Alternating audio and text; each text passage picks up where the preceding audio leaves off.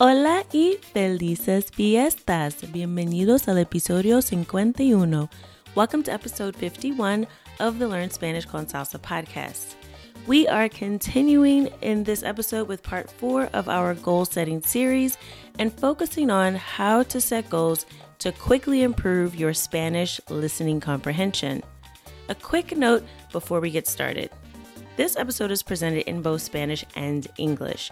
We'll start with Spanish and then you'll hear the podcast in English. The full transcript for the episode will be available on the show notes page so you can read and follow along as you listen. You can access the show notes at learnspanishconsalsa.com forward slash 51. That's learnspanishconsalsa.com forward slash 51 for this episode. So let's get started. Vamos a empezar.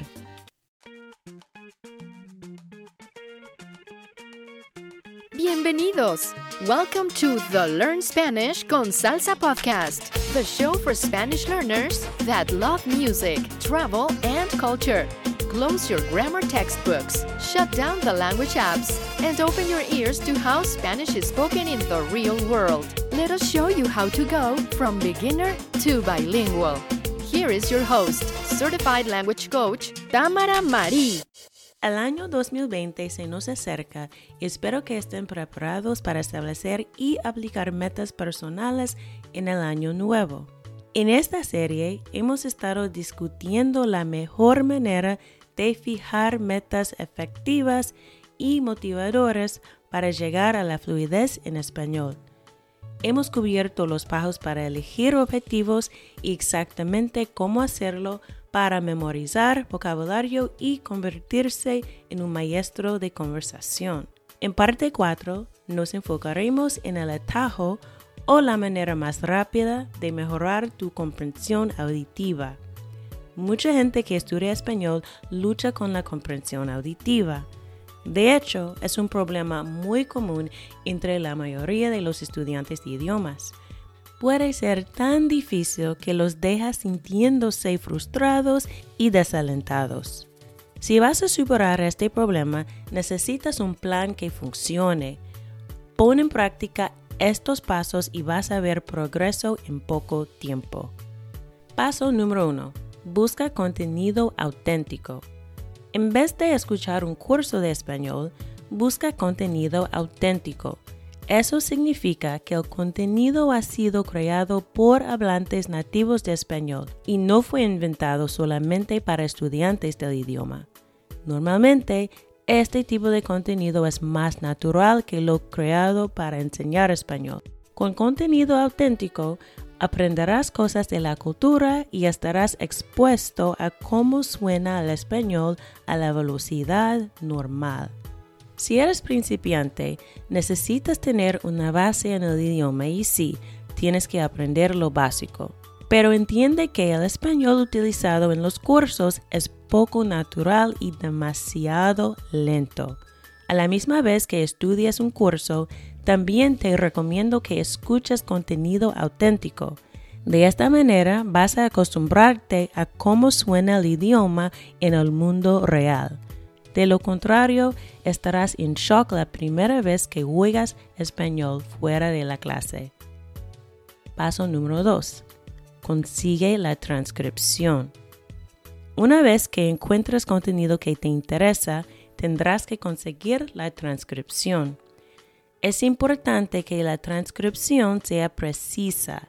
Por eso, es mejor si buscas podcasts creados por una audiencia hispanohablante que proporcionen las transcripciones, audiolibros en español que se pueden comprar junto con la versión en texto o cursos en línea que están ofrecidos en español. Hay recursos para estudiantes de español avanzados que también se pueden usar sitios como Español en 3000, que tiene conversaciones entre personas que viven en Colombia con mini lecciones y transcripciones, y Yabla, que ofrece videos con subtítulos. Si el contenido que has seleccionado no viene con una transcripción, puedes revisar el audio con un tutor y pedirle hacer la transcripción para ti. Número 3. Busca vocabulario que no conoces. Ahora que tienes la transcripción de audio auténtico, deberías buscar palabras y frases que no entiendas. Haz una lista o tarjetas de memoria y familiarízate con el vocabulario nuevo. Como te dije antes, debes estudiar el vocabulario con el audio y ya lo tienes. No olvides que nunca vas a mejorar tu comprensión auditiva si no entiendes el significado de las palabras usadas. Repasa el vocabulario antes de completar el paso 4. Número 4. Programa sesiones cortas de escucha activa. Lleguemos al paso más importante, escucha activa. Hay dos tipos de escucha, pasiva y activa. Los dos tienen su lugar cuando se trata del desarrollo de comprensión auditiva, pero la escucha activa es lo más importante. La escucha activa significa que no estás haciendo otras cosas mientras escuchas. Solo enfócate en una cosa y presta toda tu atención. Selecciona una sección cortita del audio que encontraste en paso 1 que dure entre 15 segundos y 2 minutos. Debe ser así de corta porque vas a escucharla varias veces. Al determinar la duración del fragmento de audio, ten en cuenta la velocidad, cuántas palabras nuevas tiene y tu nivel. Si entiendes todas las palabras, puedes elegir una sección más larga. Mi regla de oro es si no entiendes más del 80% de las palabras, debes seleccionar un fragmento de audio más corto. La primera vez, escúchala sin la transcripción. Trata de ver cuánto entiendes. Haz esto por lo menos tres veces. Luego, escucha el mismo audio y sigue leyendo la transcripción al mismo tiempo. Identifica las palabras que no pudiste entender antes. Si la velocidad es demasiado rápida, escucha una versión lenta. Finalmente, escucha de nuevo sin leer la transcripción. Repite hasta que entiendes entre 80% y 90% del fragmento del audio al escucharlo sin la transcripción. Hay juegos para practicar escuchando activamente, como llenar el espacio o dictado. El sitio Yabla tiene su propio juego de dictado que se llama Escribano o Scribe y es una buena prueba de escucha activa. Para establecer una meta efectiva para mejorar la comprensión auditiva lo más rápidamente posible, dedica por lo menos una hora todas las semanas para practicar escucha activa. Cuanto más, mejor.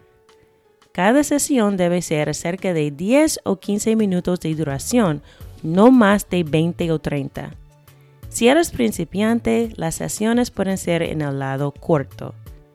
Programa las sesiones de estudio en tu calendario y pon un recordatorio. Número 5. Escucha pasivamente durante el tiempo libre. Durante tiempo de inactividad, escucha música y podcast en español podría ser el mismo contenido que usas para escucha activa. De esa manera, tu cerebro identifica patrones del lenguaje y se acostumbra con los sonidos del español. Para fijar un objetivo de escucha pasiva, piensa en dónde y cuándo escucharías español. Podría ser cuando estés de camino al trabajo, a la escuela, mientras hagas ejercicio o durante la mañana cuando estás preparándote para el día. I hope you're enjoying the show so far. Before we continue, just a quick heads up. If you'd like to implement what you're learning in this goal setting series, you'll want to grab your very own copy of the weekly planner for Spanish language learners. This bilingual planner comes with 52 weeks of detailed goal and activity tracking with color coded categories to visually organize your time in the four key areas of focus vocabulary acquisition, listening comprehension, conversation skills, and grammar. Get on track with your language learning and focus on the actions that matter. Podcast listeners get 20% off during the month of December. Just go to this special link to claim your discount. learnspanishconsalsa.com forward slash planner. That's learnspanishconsalsa.com forward slash planner. Now let's get back to the episode.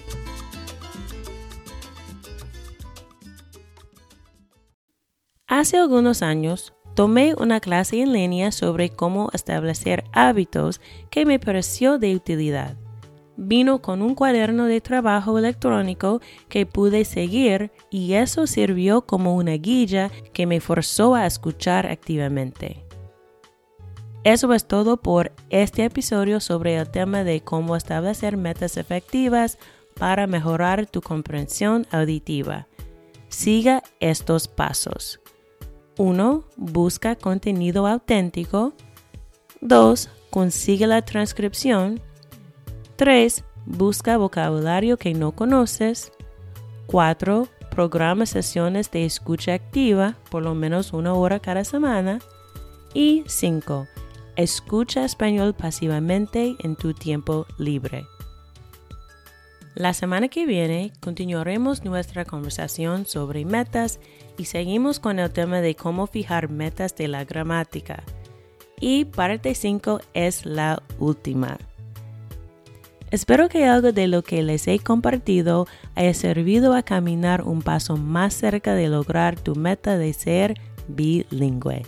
Adiós. Ahora la versión en inglés. Now the English version.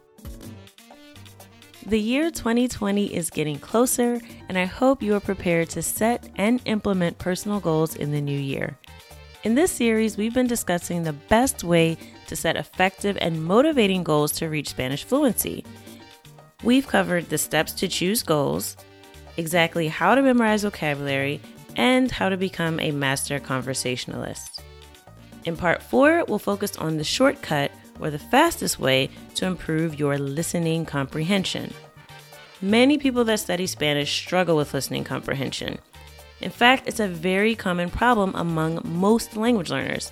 It can be so difficult that it leaves them feeling frustrated and hopeless.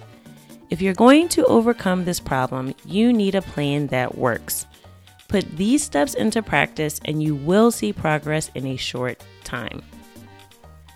Number one, look for authentic content. Instead of listening to a Spanish course, look for authentic content. That means the content has been made for native Spanish speakers and it wasn't made up just for language learners. Normally, this type of content is more natural than content created to teach Spanish. With authentic content, you will learn things about the culture and you'll be exposed to how Spanish sounds at normal speed. If you're a beginner, you need to have a foundation in the language, and yes, you have to learn the basics. But understand that Spanish used in courses is not very natural and too slow. At the same time you're studying a course, I also recommend you listen to authentic content. That way, you'll be used to how the language sounds in the real world. Otherwise, you will be in shock the first time you hear Spanish outside of the classroom. Number two, get the transcript. Once you find content that interests you, you'll have to get the transcript. It's important that the transcript be accurate. That's why it's better if you look for a podcast created for a Spanish speaking audience that provides transcripts, audiobooks in Spanish that can be purchased along with the text version, or online courses that are offered in Spanish. There are resources for advanced Spanish learners that can also be used. Sites like Espanol en Tres Mil or Spanish in 3000 that has conversations between people that live in Colombia with mini lessons and transcripts.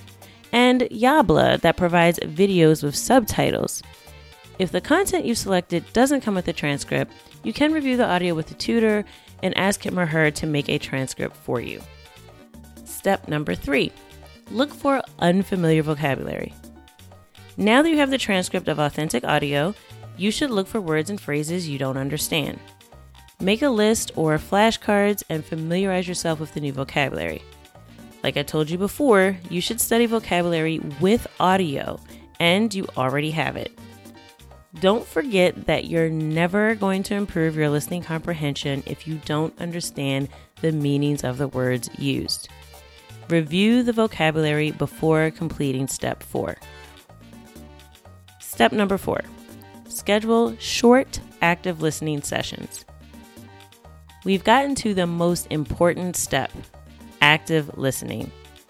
There are two types of listening passive and active. Both have their place when it comes to improving listening comprehension, but active listening is the most important. Active listening means that you're not doing other things while you're listening. Just focus on one thing and pay complete attention. Choose a very short section of the audio that you found in step one that's between 15 seconds and 2 minutes long. It should be that short because you're going to listen to it several times. When determining the length of the audio clip, consider the speed, how many new words it has, and your level. If you understand all the words, you can choose a longer section. My rule of thumb is if you don't understand more than 80% of the words, you should choose a shorter audio clip. The first time, listen to it without the transcript. Try to see how much you understand. Do this at least three times. Then, listen while you read along with the transcript. Identify the words that you couldn't understand before. If it's too fast, listen to a slow version. Finally, listen again without reading the transcript. Repeat this process until you understand 80 to 90% of the audio clip when you listen without the transcript. There are games to practice listening actively, like fill in the blank or dictation. The site Yabla has its own dictation game called Scribe, and it's a good way to test active listening. To set an effective goal to improve your listening comprehension as quickly as possible, dedicate at least an hour every week to practice active listening. The more, the better. Each session should be around 10 or 15 minutes long, no more than 20 or 30. If you're a beginner, the sessions will be on the shorter side. Schedule the active listening sessions in your calendar and set a reminder. 5. Listen passively during your free time. During an active time, listen to music and podcasts in Spanish. It could be the same content that you use for active listening. That way, your brain identifies patterns in the language and gets used to the sounds of Spanish. To set an objective for passive listening, think about where and when you would listen to Spanish. It could be when you're on your way to work or to school, while you're working out, or during the morning when you're getting ready for the day. Several years ago, I took an online class about how to establish habits that I found useful. It came with a digital workbook that I could follow along, and that served as a guide that forced me to listen actively. That's all for this episode about the topic how to set effective goals to improve your listening comprehension. Follow these steps. 1. Look for authentic content. 2. Get the transcript. 3. Look for unfamiliar vocabulary. 4. Schedule short active listening sessions, at least an hour per week. And 5. Listen to Spanish passively during your free time. Next week, we'll continue our conversation about goals and explore the topic how to set grammar goals. And part five is the last episode of the series. I hope something that I've shared has helped you get one step closer to your goal of being bilingual. Adios. Thank you for listening to the Learn Spanish con Salsa podcast at learnspanishconsalsa.com.